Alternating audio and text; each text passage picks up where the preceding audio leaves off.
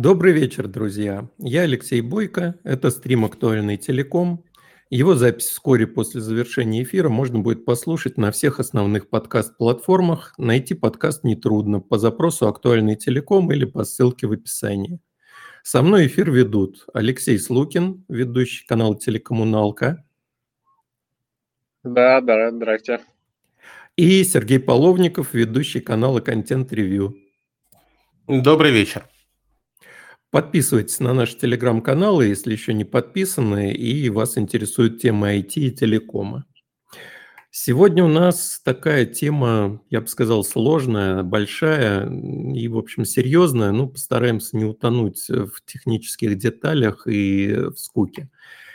Э, стратегия развития отрасли связи Российской Федерации на период до 2035 года – так уж получилось, что у нашей команды появилась возможность немного поучаствовать в ее подготовке, разработкой которой занималась Минцифры, э, занимается.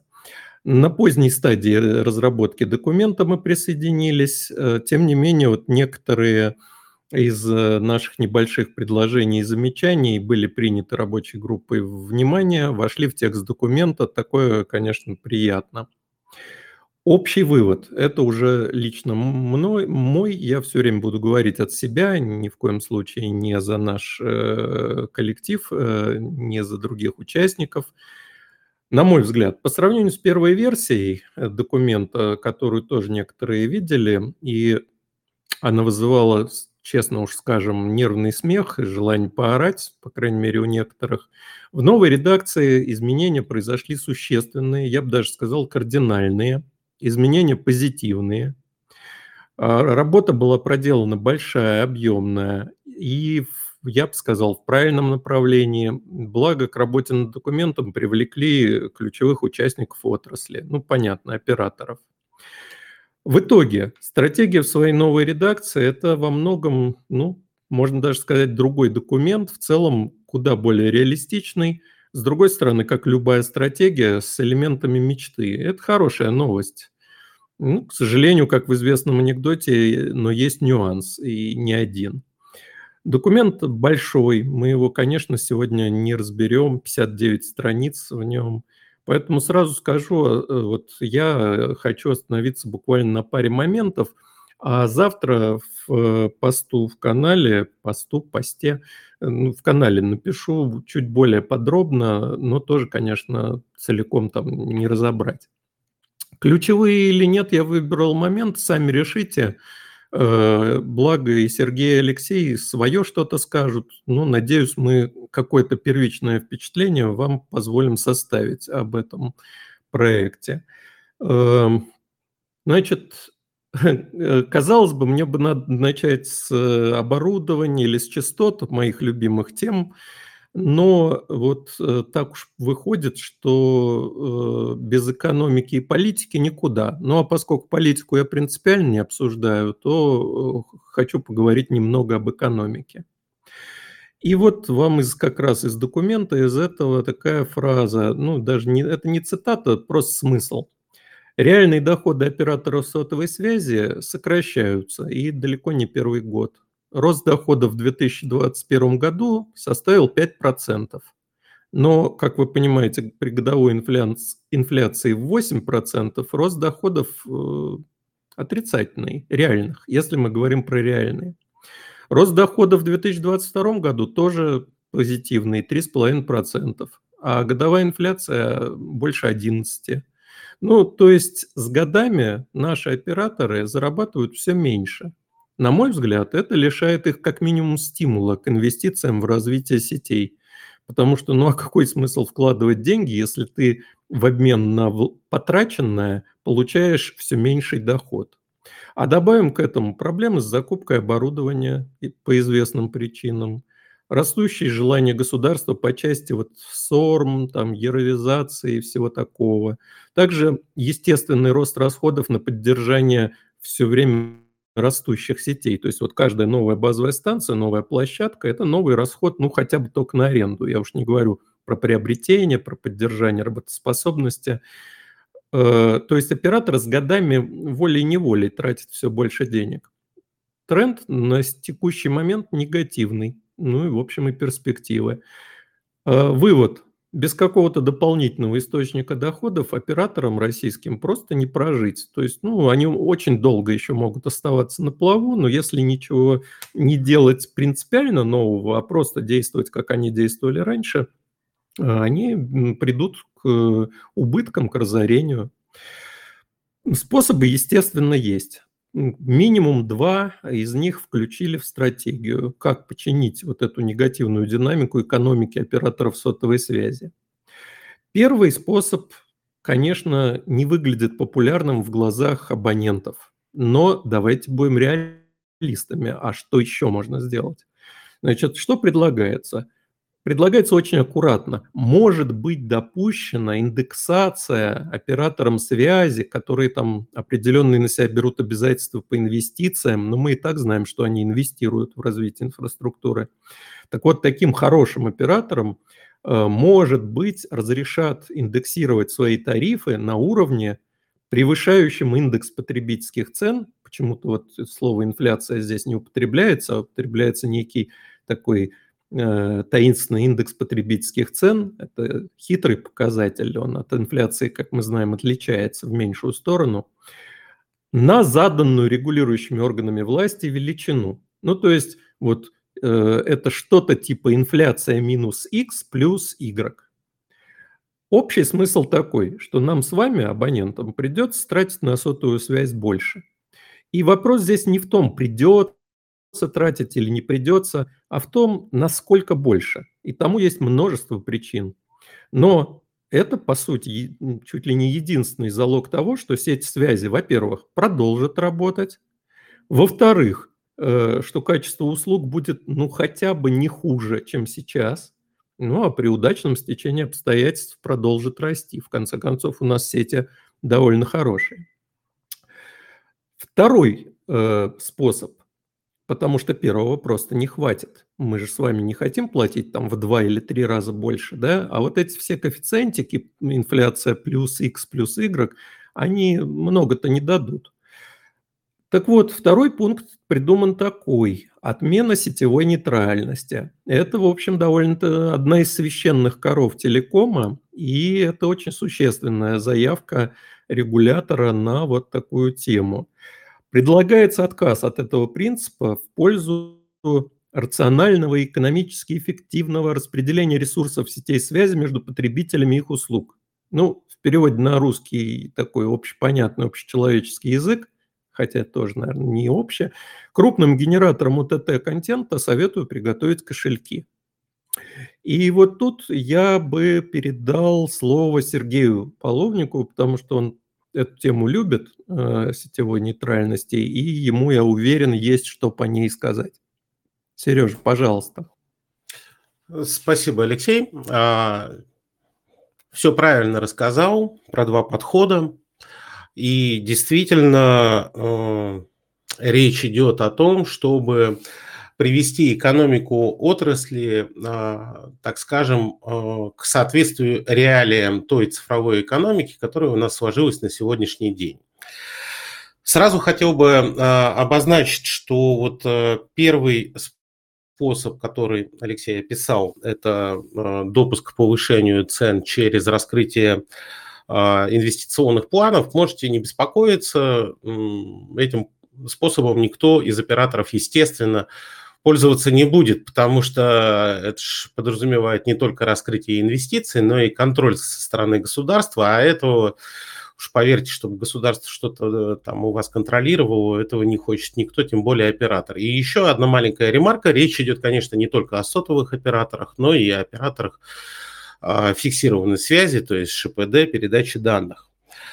А, я хотел бы как раз а, остановиться на сетевой нейтральности, которая де-факто в документе а, декларируется как, так скажем, принцип, который хорошо работает на первом этапе развития сетей связи. В принципе, это правда, потому что когда только-только появился интернет, операторы интернета еще в 90-е, они напрямую зависели от э, так скажем, IT-ресурсов, интернет-сайтов, которые, собственно, и генерировали определенный трафик, то есть они привлекали в интернет, а, соответственно, в качестве клиентов, операторов, новых пользователей.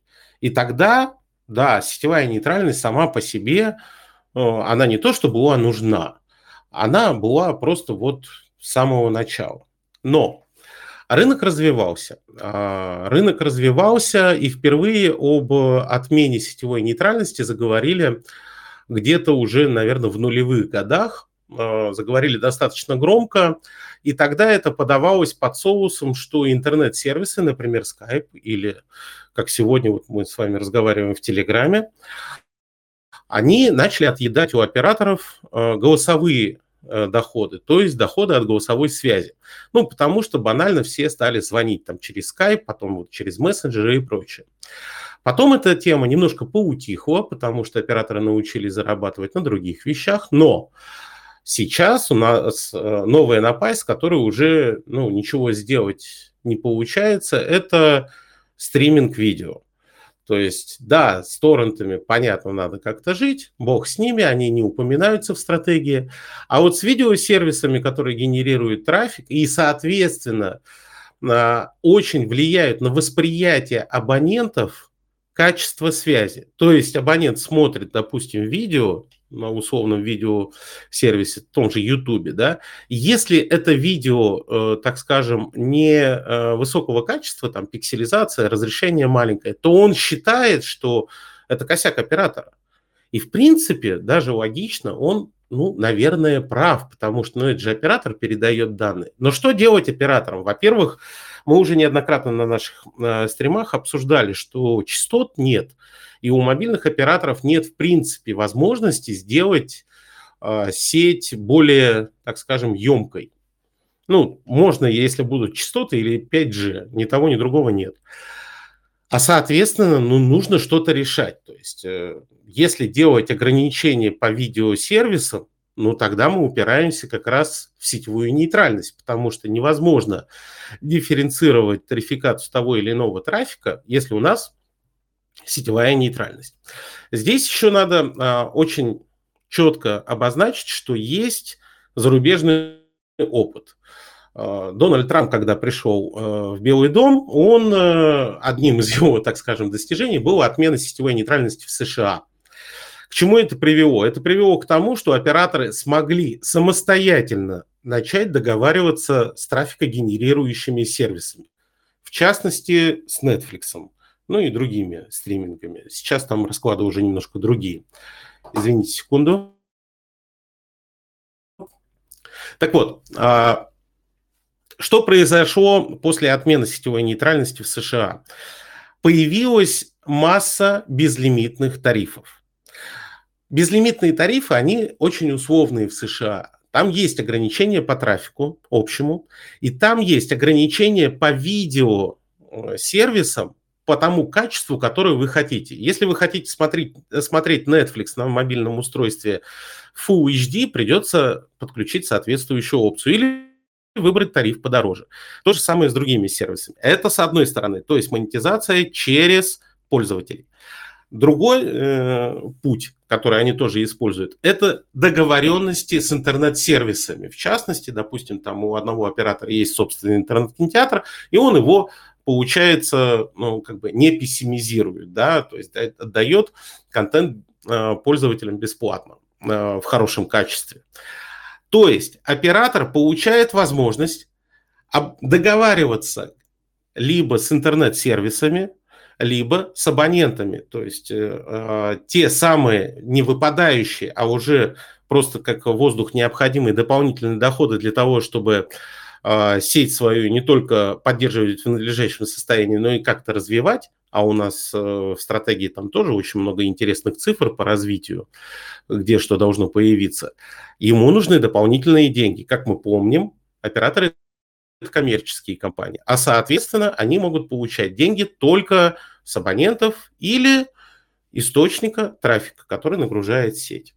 Что, отража... как это отражено в стратегии которую вот опять же мы посмотрели, и завтра, если э, все получится, то на наших каналах вы сможете получить э, полный файл и по почитать ее полностью самостоятельно, 59 страниц, достаточно интересного чтива. Так вот, э, в России предлагается отменить э, сетевую нейтральность, что позволит через различные инструменты, компенсировать операторам те самые выпадающие доходы и дать им новый приток денег для того, чтобы они могли их вкладывать там, в развитие сети. То, что они будут это вкладывать в развитие сети, это ну, понятно, это я понимаю, там некоторые наши слушатели и читатели периодически пишут в комментариях, что ну вот, мы сейчас им дадим дополнительно денег, они их потратят на Нагиева условного.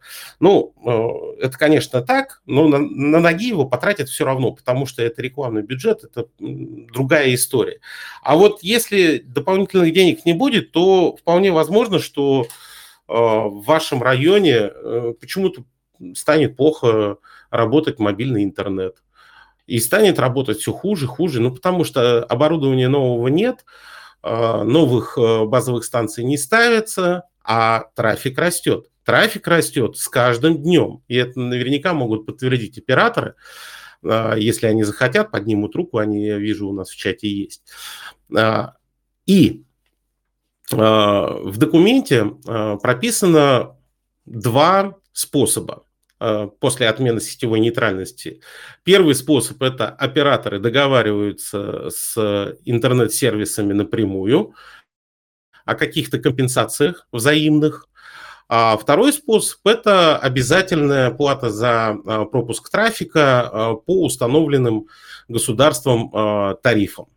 На мой взгляд, конечно, здесь не хватает еще блока все-таки про тарифы. И вот Алексей очень грамотно сказал по поводу того, что там операторам позволят что-то а, делать с тарифами. На мой взгляд, вообще, в принципе, нужно вводить какой-то термин, что такое тариф на связь, потому что сегодня а, тариф на связь это не только там а, сколько-то минут, сколько-то гигабайт, это и включение там онлайн кинотеатров, каких-то дополнительных сервисов, аренда оборудования и прочее. И это все у нас тариф. И получается, что ну, мы можем, допустим, не повышать тарифы на связь, если мы говорим про минуты и гигабайты, но на остальное э, должно быть разрешение. А если это все единый тариф, то как же это все разделять?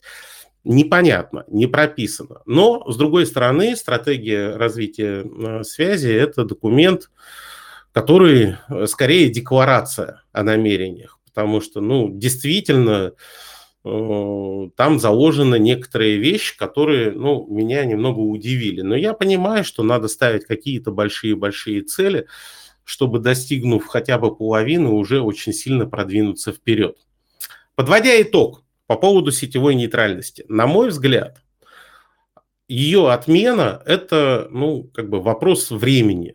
Ее отменяют во всех странах. А, да, до известных событий прошлого года э, была надежда на то, что а, получится, как, допустим, в той же самой Корее, с иностранных сервисов что-то собрать. Но сейчас не получится что-то собрать с интернет-сервисов зарубежных. Потому что иначе что? Иначе надо блокировать. Первый оператор, который, э, которого заставит заблокировать YouTube, потеряет всех своих абонентов. Никто этого не хочет. Поэтому YouTube не блокируют, но в то же время надо искать какой-то источник.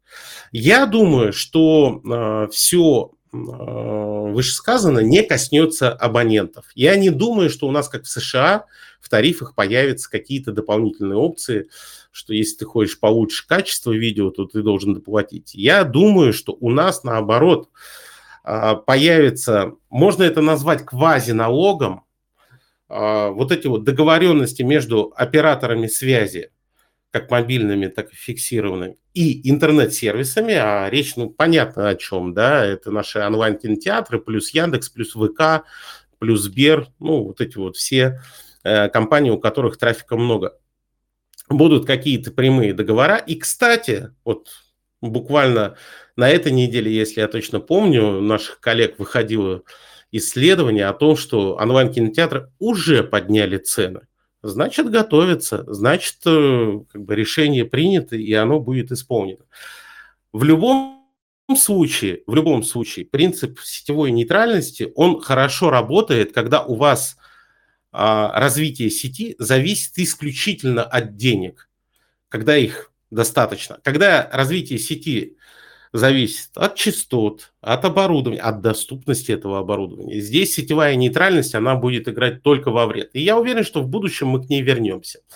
Вот, и я а, вот в чате подглядел, что Алексей а, Сукин хотел что-то еще добавить про экономику. А, но вижу, что... Да, да, Алексей, тебе слово. Да, я на самом деле хотел просто подытожить то, что вы сказали, но немножечко в другом ключе потому что э, правильно идет разговор про сетевую нейтральность, да, правильно говорит э, Алексей про э, рост тарифов и увеличение, ну, это то, что, в принципе, уже в новостях было, да, то, что мы там на определенный процент, точнее, не процент, а на процентный пункт, да, позволим повышать больше, чем уровень э, индекса потребительских цен.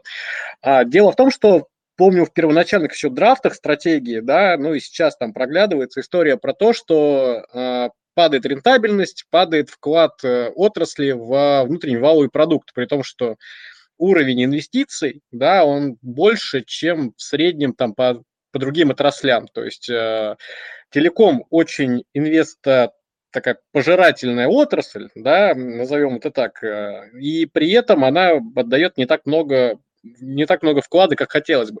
И тут просто хотелось прокомментировать то, что финансовая сторона вопроса очень так сильно вытекает из технологического и методологического подхода.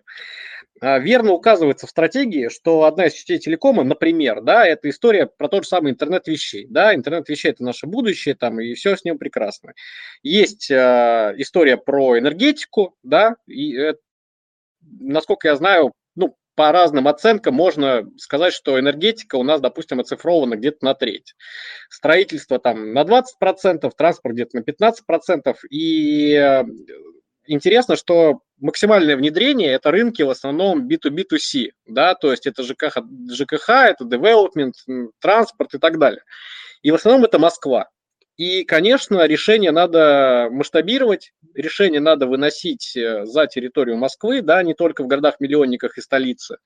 Вот. И было бы классно, если бы у нас активнее начало цифровизироваться, например, там сельское хозяйство то же самое. А, я все веду к тому, что неверно оценивать вклад отрасли в ВВП напрямую да, утверждается, что за последние 10 лет доля ВВП снизилась там с полутора процентов или там 1,6 процентов до 0,8.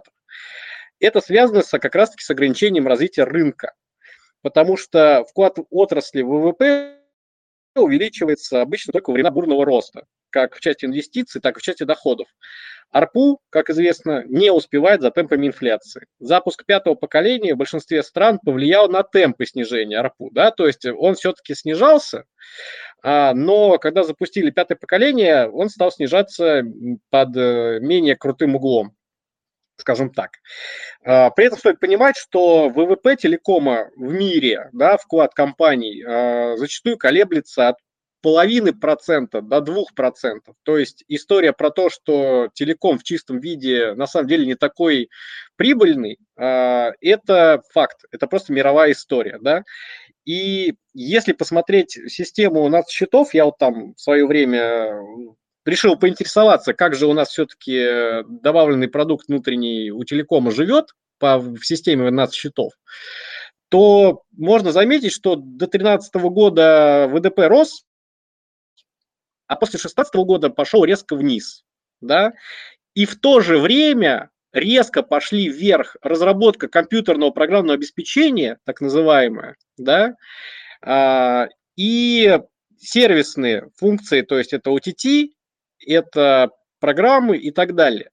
А, я просто веду к тому, что очень много разгона про то, что там телеком а, стал приносить меньше денег государству, хотя должен, да, а я бы это дело немножечко все-таки сформулировал в том ключе, что телеком – это такая платформа для цифровизации страны, и это надо понимать.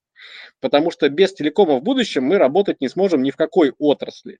И как раз-таки от состояния, от э, здоровья э, отрасли телекома зависит вклад других э, отраслей экономики в э, наш общий внутренний валовый продукт. Вот, на этом э, пятиминутка душноты от экономиста закончилась. Вот, предлагаю перейти к дальнейшим темам. Ну, с телеком же не зря многие называют нервной системой экономики. Это действительно очень близкое и хорошее сравнение. Ладно, давайте к следующей теме. А, теперь а, вот Алексей, те... да. Давай я все-таки прокомментирую, потому что у Давай. нас тоже в комментариях по ходу стрима а, появляются комментарии от наших слушателей, зачастую очень интересных, зачастую, так скажем, диаметрально противоположных тому, что мы говорим. А, хотел бы отметить, что мой рассказ про рынок США – это не рассказ про конкретного абонента в конкретном моменте, в конкретном месте у конкретного оператора. Это в целом про рынок, про его принципы. Я а, прекрасно понимаю, что для кого-то в определенный момент, например, прямо сейчас, а, те, а, так скажем, тейки и доводы, которые я говорю, выглядят, ну, неправильными. Спасибо большое, что вы на это реагируете, и спасибо большое, что вы нам об этом пишете. Очень вас любим. Алексей, продолжай. Да, теперь некоторые нюансы. Ну, Э, частоты, конечно, этим словом обозначать частотный вопрос так не очень хорошо, и все же. Э, что хорошо в стратегии? Что из нее видно, что есть понимание у регулятора, что для развития перспективных технологий мобильной связи, то есть 5G и 6G, в частности, если говорить о 5G, э, нужны частоты. И это не какое-то такое вот Э, в принципе понимание, это вполне конкретное, и в стратегию закладывается даже оценка. И оценка очень такая неплохая, что дополнительная потребность в радиочастотах оценивается в настоящий момент в 800 МГц. И это только про диапазоны ниже 6 ГГц. А еще 2 ГГц э, операторам желательно было бы раздать в диапазонах от 6 ГГц и до 30 ГГц. Э, очень разумно. То есть я бы, конечно, просил не 2 ГГц, а 3,2, где-то по 800 МГц на оператора в СВЧ-диапазонах, в миллиметровых волнах.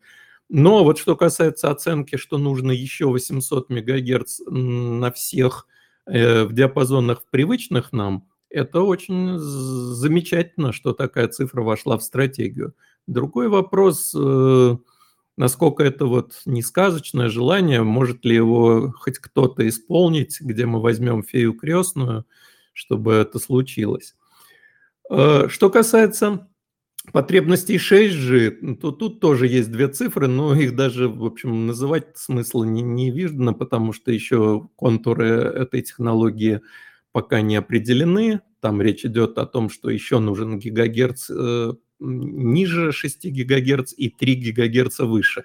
Ну, хотеть мы, конечно, можем. Как же эту задачу планируют решать? И вот тут начинаются всякие особенности. Но одна из них – это концепция совместного использования радиочастотного спектра.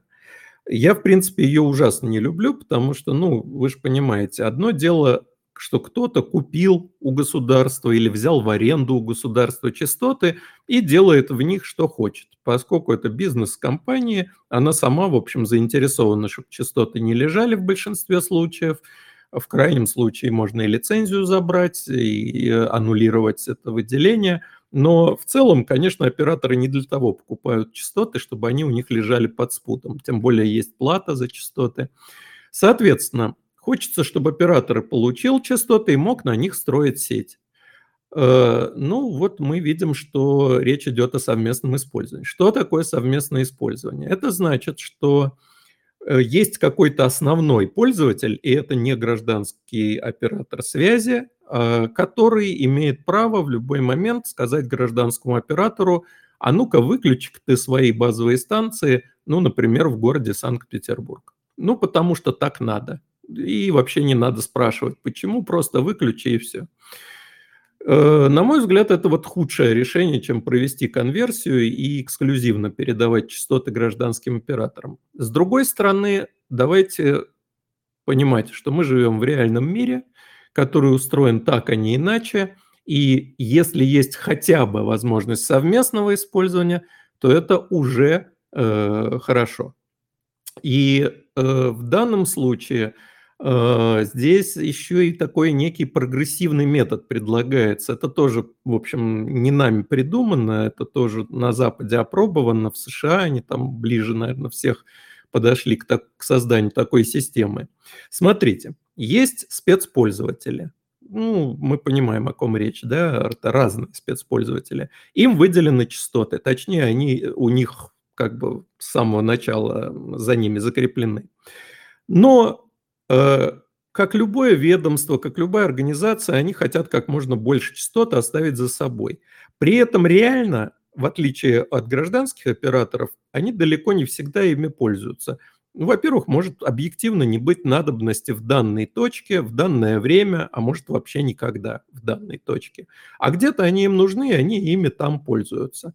Соответственно, возникает тема, что а чего бы там, где им эти частоты не нужны в данный момент, в, данном, в данной географической точке, чего бы эти частоты не разрешить использовать оператору гражданскому с условием, что как только спецпользователю эти частоты понравились, э, гражданский оператор их отключит. Ну, вроде как звучит так средненько, не очень. Это настоящий компромисс. Ну а куда же без компромиссов? На мой взгляд, так лучше, чем никак, чем просто не давать частоты. И благо на нашей стороне сейчас технологии, потому что можно вот этот процесс сделать не ручным, не управляемым вручную по письмам, которые там ходят э, между организациями с задержками в дни и недели, а можно сделать динамически на основе э, каких-то вот компьютерных систем, искусственного интеллекта, даже если хотите. И тогда можно вот высвободилась на секунду частота, э, эту секунду оператор ее использует, обслуживает абонентов. Абоненты получают очередные свои пакеты, потом включается спецпользователь, две секунды занимает, снова освобождает, снова идет использование гражданским оператором. И, и волки целые, и овцы сытые, или как там, не наоборот ли. То есть это сделать можно, и в стратегию это закладывают.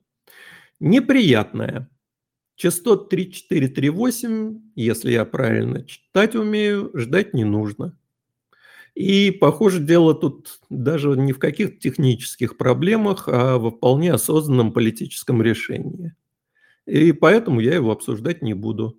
Просто вот примите как факт. Основным диапазоном 5G в России стратегия объявляет 4.4-4.99 и точка. Так что дальше живем с этим. Ну, по крайней мере, пока. Э, если вам мало этого в качестве нюансов, то добавлю, на российских сетях планируют внедрять отечественные СКЗИ, то есть системы контроля защиты информации. Э, ну, о совместимости с остальным миром, наверное, как-то можно будет вот частично забыть. Вплоть до того, что симки с нашей криптографией, э, насколько я понимаю, человек даже и за границу с такой симкой ехать не может. Ну, в смысле, человек может ехать, а симку вести не надо, потому что она содержит э, криптографию отечественную, которую нельзя никому, чтобы досталось э, и так далее. Вот. Ну, что делать? Вот такие времена. Э, коллеги, по частотам, кто хочет слово взять? Да. Леш, можно я первый? Я, как да. всегда, буду краток. Давай. Краток, резок и как пуля, там что-то еще. Главное, Смотрите. Серег, чтобы никак... Э, ладно, не, не буду, мы же тут все культурные. Я очень надеюсь на это. Да, а, пожалуйста. А, да, так вот, ладно, хватит расшаркиваться. Э, смотрите, я хотел бы сказать про совместное использование частот э, и э, инфраструктурных операторов. Хочу напомнить, что у нас такая история была уже в самом начале развития... Леш, выключи микрофон, слышно тебя. В самом, в самом начале развития сетей ЛТЕ и а, когда это все обсуждалось, там была еще одна очень забавная деталь. Никто не знал, что главным источником трафика будет ютубчик и э, стриминговые сервисы. Сети ЛТЕ рассчитывали на совершенно другие сценарии. И так просто случилось, что ну вот, э, появились смартфоны с большими экранами, появилась LTE, и все стали смотреть видео. На это никто не рассчитывал. А, так и здесь. Э, то есть мы можем сейчас смотреть вот на эту стратегию. Там написано совместное использование частот. Ну, хорошо. Через пять лет все изменится, будет немножко иначе. Но а, здесь еще есть вопрос вот про конверсию. А, конверсия это дико дорого. Это просто дико дорого. Потому что, чтобы провести конверсию, надо не только там освободить частоты, надо обеспечить тем, кто там на этих частотах сидел, полностью вот э, всю какую-то компенсацию э, тех э, усилий, которые они предпримут. Ну, при, представьте, что вы, прокладываете дорогу, а на пути дороги стоит дом. Естественно, житель этого дома залупит вам такой ценник за то, что вы его типа снесете и его переселите. Он будет совершенно не соотноситься с теми финансовыми реалиями, а, которые существуют, и придется переплачивать в несколько концов. Это что касается конверсии. А еще, я думаю, что об этом можно сказать. А, меня всегда волновала история про то, что почему у нас российские операторы не используют уже имеющиеся частоты под 5G. Наши слушатели ну, как бы знают, что меня этот вопрос все время волновал. Я получил на него ответ. Ответ заключается в том, что как только операторы э, получат, ну, попросят в первую очередь, э, и получат это разрешение, то им скажут, слушайте, ну, зачем вам еще частоты? Вы же и на этих справляетесь, вот и молодцы, и справляйтесь дальше. В общем, именно поэтому их и не используют. Хотя кто знает, что будет в будущем. То есть у нас все равно рано или поздно отключат 3G, а, потому что поддерживать несколько поколений связи очень тяжко, а, как финансово, так и организационно, особенно по частотам. Скорее всего, у нас останется только GSM, ему дадут маленькую полоску где-нибудь там в 900 МГц. Все остальное распределят между LTE и, возможно, возможно, 5G. Вот такая вот ремарка. Леша Сукин, тебе слово. Да, я на самом деле хотел сказать про то, что меня немножко пугает история про совместное использование частот в каком ключе. Дело в том, что в стратегии указывается такая история, что э, да, там будет создан механизм совместного использования, динамического управления радиочастотным спектром с возможностью управления для специальных потребителей, ограничением использования ПОС радиочастот гражданским пользователям. Да, то есть ровно то, что сказал Леша. Но э, перед этим есть более интересный пункт. То, что э, предлагает создать частотного оператора, обеспечивающего возможность совместного использования гражданскими и специальными потребителями с наличием технической возможности временно ограничивать использование заданных ПОС. А, то есть э, меня пугает что? Меня пугает то, что у нас будет сформирована еще одна прокладка, а, которая, возможно, добавит очень прилично проблем на текущих частотах, да, то есть э, я не думаю, что это на самом деле упростит процесс, а новых частот эта история не добавит, потому что новые частоты, они прописаны дальше, новые частоты, они появятся за счет, например, модернизации систем конверсии частот с учетом гособоронзаказа. Вот это понятная история, да, то есть мы понимаем, что хотим, что хочет телеком, мы понимаем, что хотят военные, а, заранее договариваемся и там происходит конверсия, да, при этом э, в стратегии прописано, что конверсию частот будут э, подход к ней обновлять, да, и конверсить будут быстрее, интенсивнее, как-то выше, быстрее, сильнее. Вот. А создание единого частотного оператора, ну, спорное решение. Вот. Я, конечно, понимаю, что, скорее всего, оно было продиктовано э, иными, скажем так, силами, да, вот. Э, я не думаю, что Минцифр просто считает, что это типа самое лучшее решение, да, я думаю, что долгие прения на этот счет были, вот, но меня лично этот момент немножечко напрягает, вот, господа, такие дела. Я бы еще добавил про отечественное оборудование, но совершенно забыл, а мы про это говорили или нет, Леш? Нет, не говорили. Я с удовольствием. И не скажем. Нет, давай, если останется время, э, то поговорим, потому что надо, ну, чтобы Алексей Сукин тоже высказал свое мнение как о стратегии, так и о пункте, который его зацепил. Так считаю. Да, и насколько я понимаю, речь пойдет про цоды, мини-цоды и вообще вот э, дрейф э, с, э, операторских сетей в сторону вычислительную от э, радио. Э, Алексей, тебе еще раз слово и расскажи да нам, нет. пожалуйста, подробней. Леш, от радио-то мы никуда с вами не денемся. Радио-то как раз-таки это наше будущее. А, как в свое время наверное, мог сказать э, господин Попов. А, нет, меня на самом деле пугало в старом документе следующая история, то, что я видел несколько драфтов, да, и понятно, что стратегия, она не должна быть точной, да, точно это про тактику. Мы тут все-таки какие-то цели намечаем.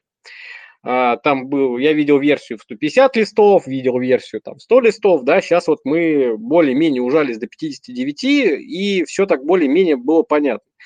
И в последней версии, собственно, которую мы с вами и обсуждали вместе с нашими коллегами из операторов и министерства, меня пугала та история, что э, стратегия предлагает взять э, отрасль в текущем состоянии, вот в котором она сейчас есть, да, и протащить ее в таком виде на 15 лет вперед.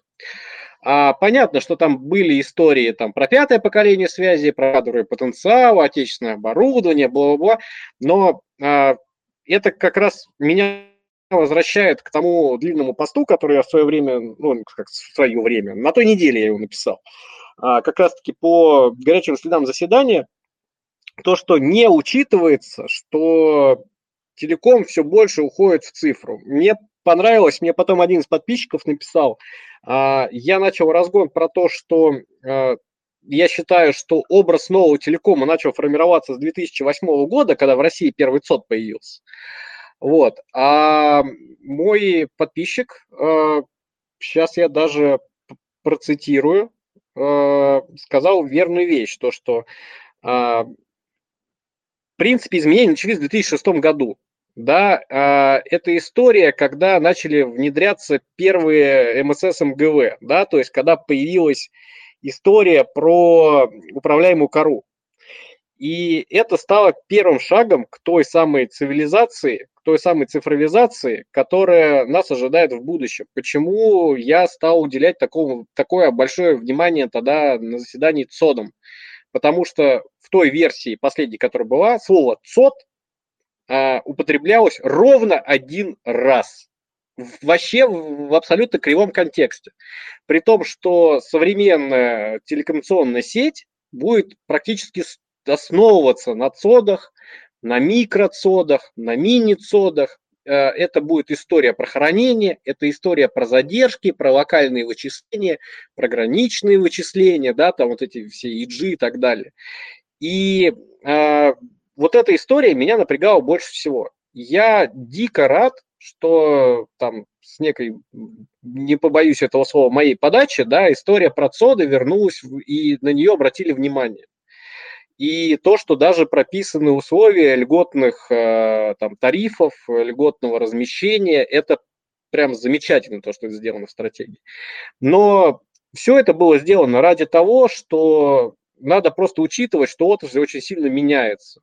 Да, особенно на период. У нас, в принципе, нашей а, отрасли 30 лет, ну, чуть больше. А мы тут говорим практически про половину жизни, а, той, которая уже прошла, да, там с 90-го года. И поэтому брать э, отрасль в том состоянии, в котором она есть, замораживать и немножко ее посыпать сахарной пудрой, вот, от этого она вкусной булочкой не станет, да, она не взойдет. Поэтому э, я считаю, что, слава богу, что текущий вариант э, стратегии, больше учитывает возможных изменений и перестройки отрасли в техническом плане как таковой. И это дает большие надежды на то, что все у нас все-таки будет хорошо, как бы, как бы там разные силы не складывались в обратную сторону. Вот, как-то так, да. Тогда про оборудование. Я чуть а подожди, а, Леш, а можно я все-таки, Леш, тоже чутка оппонирую? Э, Леш, э, нам, как людям а, в возрасте уже, немного всегда обидно, когда молодые вот так вот э, резко и дерзко начинают рассказывать о том, что да вы все задрали, вы все закостенелые, все заморозилось и прочее, прочее.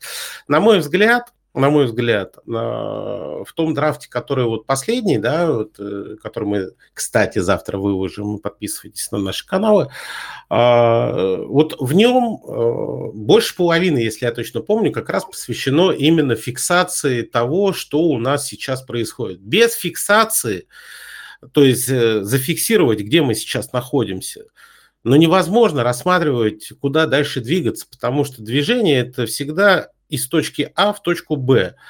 И, разумеется, мне, например, тоже не хватило в стратегии, вот, чтобы было больше продвижения, а не про точку А. Э, но э, нельзя утверждать, что будет завтра с отраслью. Можно, конечно, просто вместо этого всего длинного вступления, на мой взгляд, там, если вот э, я правильно тебя понял, его на, надо вообще выкинуть и просто написать, что отрасль всегда меняется, поэтому не, не будем не, говорить не. про прошлое. Серег, а подожди, про что? прости, перебью. Про что? А, да, конечно. Я имел в виду предыдущий драфт, это вот который у нас был перед тем, как мы его пошли, собственно, обсуждать. То есть не тот, который. А, ну да, да, да, да, да, да, да, да. Извини, пожалуйста, я, видимо, тебя недопонял. Но тем не менее, я хочу подчеркнуть, что очень важно, чтобы был базис.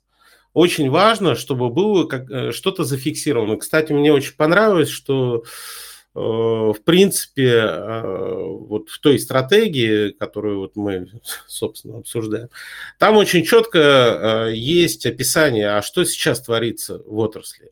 Я вспоминаю, как коллеги, очень многие там приходят только в отрасль, всегда ищут, что почитать, ну, чтобы войти, так скажем, в тему. И этот документ, он вообще великолепно помогает именно зайти и понять, как у нас устроен, в принципе, телеком.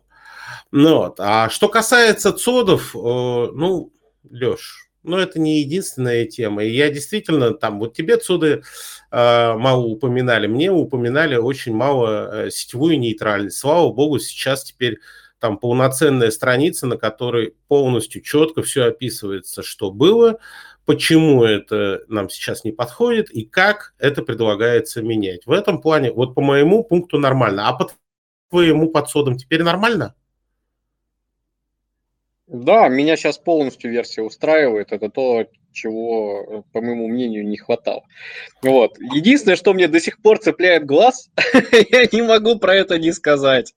Это то, конечно, что у нас конечно. до сих пор миллион 300 тысяч километров магистральных сетей. Вот, у меня это вызывает гомерический хохот, простите. Вот, э, формулировочку все-таки надо будет коллегам напомнить, поправить. Вот, да, простите. Ну, меня там тоже много подбешивает всяких разных таких э, помарок и неточностей, но мы же не будем делать, как делают некоторые наши читатели, которые только видят в посте опечатку, так сразу бегут и показывают, ха-ха, ты ошибся. Ну, мы же все прекрасно понимаем, что это опечатка. Ну, конечно, надо поправить, и я думаю, что поправят. А, Леша Бык, ты хотел про оборудование. Извини, мы тебя прервали с, с нашими незначительными ну, комментариями. Я хочу, на самом деле, не, не выступать по этой теме, а просто вводочку сказать, а потом мы поговорим.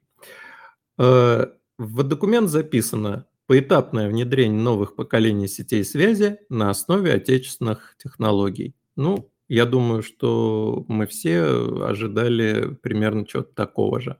Теперь это написано.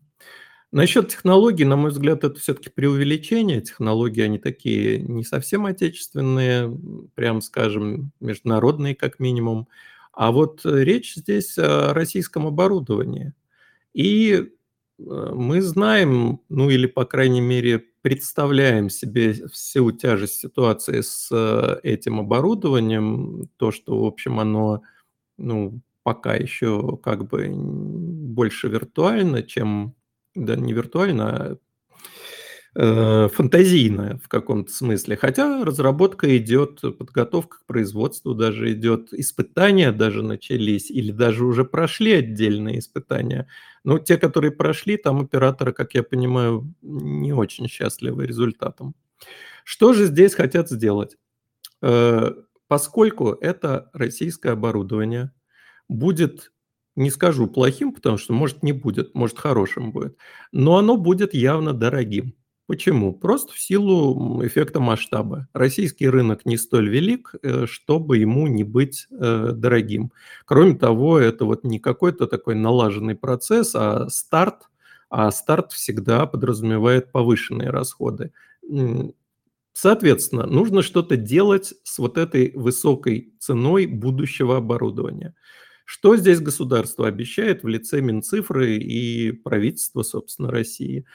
Производителям обещано софинансирование расходов, читаем это как субсидии, производителям обещаны льготные кредиты, ну, как минимум там на закупку компонентов, которые, в общем, еще долго будут импортными, потому как других нет. И их, в отличие от базовых станций, так быстро не начать делать в нашей стране. Соответственно, вот кредиты льготные, софинансирование в виде субсидий. И то, и другое крайне важно – и то, что государство это понимает и готово какие-то суммы на это выделить, они, правда, в стратегии не прописаны, уже очень хорошо. Что с операторами? Оператор же тоже, ну, допустим, мы компенсируем что-то производителям, но они все равно не сделают ценник э, волшебным путем, сравнимым с тем, что платилось раньше. Соответственно, операторам тоже обещаны как минимум льготные кредиты на покупку отечественного оборудования – Кредит это, конечно, не панацея, но это же лучше, чем просто их заставить за свой счет покупать. И слово льготное – это хорошее слово в условиях того, как у нас, э, что у нас с курсом происходит, так льготный кредит может оказаться просто спасением. И еще им обещана компенсация некой части превышения стоимости. Ну, здесь, как вы понимаете, поскольку нет цифры, может, это одна сотая, да, а может, одна десятая. Но я думаю, что разум возобладает, и компенсация будет вполне ощутимой, чувствительной. Да, никто, конечно, им не полностью не погасит этот рост стоимости, поэтому, опять-таки, да, вот операторские расходы будут расти. Ну а что делать? Других вариантов просто на текущий момент не просматривается. Если мы не рассматриваем возможности дальше покупать импортное оборудование и его эксплуатировать на российских сетях. К сожалению, этой опции, похоже, на сегодняшний момент ну, практически нет. Денег понадобится много, в том числе государственных, в том числе операторских, в том числе, может быть, каких-то других участников этих проектов, потому что э, в документе предусматривается разработка и внедрение на сетях связи отечественного оборудования не только 5G, как раньше мы все слышали, но и LTE. А тут, конечно, масштабы такие. Вот операторы уже больше 10 лет строят LTE, поставлены сотни тысяч базовых станций. Если мы будем заменять каждую из них, то есть все, эта сумма, ну, в общем, совершенно астрономическая. Естественно, никто не будет это делать одномоментно. Здесь речь будет идти, что вот все ближайшие годы, может быть, 5, может быть, 10 лет, а может и за 10 лет этот процесс не завершится, ну, скорее всего, здесь стоит предположить следующее, что по мере э, физического устаревания этой техники, она вот будет заменяться на российскую. Правда, это достаточно сложно реализовать, вы же знаете про такую проблему, как совместимость. Ну, Тут еще очень много вещей, но я слишком долго занимаю эфирное время, поэтому вот пусть скажут мои коллеги, что они по этому поводу думают. Сергей? Да, спасибо за базу. Всегда приятно это послушать. А, у меня а, просто маленькая ремарка именно к тому, как ты это все-таки все интерпретируешь, насколько я помню, там никто ничего не обещает. в стратегии предлагают, а не обещают. И более того, там предлагают альтернативы и варианты. Ну, мне так показалось. А что касается ну, твоих великолепных формулировок, э, их же можно свести к простому, оборудования нет, а, будет оно или нет, никто не знает, но в стратегию мы все равно это запишем, если я правильно интерпретировал твои слова. Нет, нет, нет, нет. Прошу меня так не э, Хорошо. Я точно э... знаю, что оборудование разрабатывается и точно тестируется. Вот вопрос в серийном производстве, да. Согласен, согласен. Вот как раз здесь ты, а, мне кажется, очень правильно а, мысль прокинул по поводу того, что все-таки эта стратегия, и, как правильно э, Леша Сукин сказал, стратегия – это не тактика, стратегия – это то направление, куда мы движемся. И мне кажется, ты очень правильно предположил о том, что все-таки не будет какого-то немедленного э, процесса замены оборудования э, на отечественное условное, да, как бы, ну, можно разное думать о наших чиновниках, но все-таки там не совсем уж настолько а, странные люди сидят. И опыт европейский, что важно, показывает, что даже вот когда они там запретили этот Huawei, да, до сих пор все меняет, до сих пор процесс идет. Это очень долгий процесс. Я думаю, что в нашей стране на отечественное оборудование тоже будет переход, вот как недавно мы обсуждали ребрендинг МТС, они что же говорят, что там расходы практически нулевые. Просто потому, что, ну, как бы выйдет там вывеска из строя, мы заменим на новую. А одномоментно везде все менять в одну ночь никто не собирается. Это слишком дорого, неоправданно и просто зачем? Плюс, как ты правильно отметил, э, внедрение нового оборудования, э, оно не будет гладким. Э, там будут свои проблемы, там будут свои проблемы с совместимостью, там будет шероховатости, возможно, с какими-то а, техническими характеристиками самого оборудования. И вот здесь, конечно, мы бы, может быть, еще и прокинули тему по поводу а, проприетарного а, отечественного оборудования и принципов Open Run, но я не знаю, мне кажется, надо уже на следующий раз оставлять. Но вот э, Леша Сукин, может быть, что-то все-таки чуть-чуть прокинет, маленький тизер на, на будущее. Да, тизер заключается в том, что а, как э, я сегодня про это написал, и, Серег, спасибо, что забрал к себе тоже, да, эту историю. А, появилось движение в СМИ, да, а это показывает то, что мы находимся на очень-очень насыщенном, так сказать, э, и борющемся рынке, да, то есть если раньше история была абсолютно подковерная, да, кто кому там с кем договорился, сейчас прям начали выносить ссоры из избы, начали аккуратненько говорить про одних, э, про других и так далее.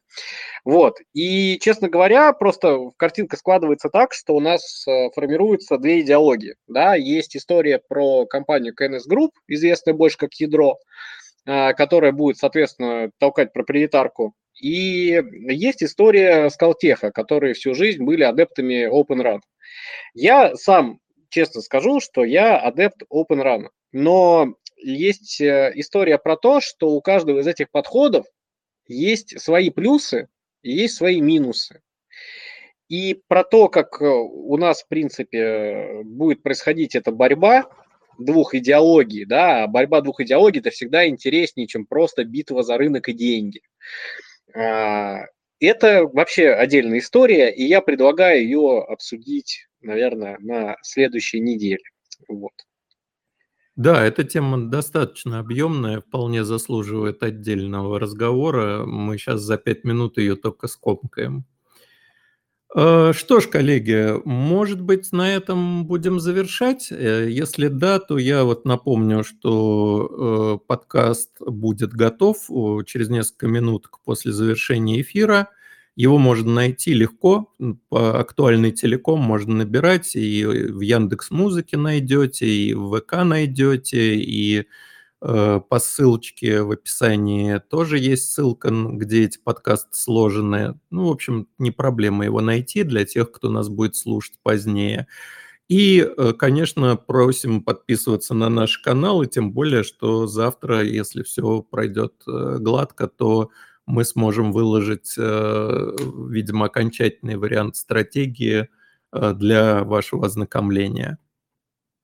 Не-не-не, не, Леш, э, важная правка. Это пред, предфинальный, потому что стратегию, соответственно, еще будут выносить на общественное обсуждение, да, и поэтому мы не можем говорить, что она финальная. Но да, нет, это... считайте, да, считайте, что на 95% это вот то, что завтра утром вы увидите на наших каналах, это то, что будет подписано э, вышестоящими нашими управленцами. Вот. Спасибо большое за сегодняшний вечер. Сереж, ты еще что-то хочешь сказать? Да, хватит хвастаться, что у вас есть документ. У меня он тоже есть, и э, это not big deal. А я хотел бы добавить вот что.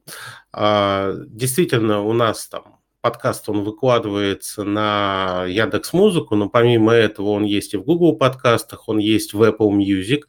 И если вам не сложно, конечно же, поставьте нам там оценку пятерочку, ну, подпишитесь. Э, чем больше вот у нас будет аудитория по этим площадкам, тем э, больше людей смогут послушать этот подкаст. И, конечно, своим коллегам передайте ссылку для того, чтобы они тоже могли послушать. И хорошего пути тем, кто слушает нас в дороге. Мы знаем, что очень многие слушают нас в машине. Будьте осторожны на дорогах. Всего доброго. Всем пока.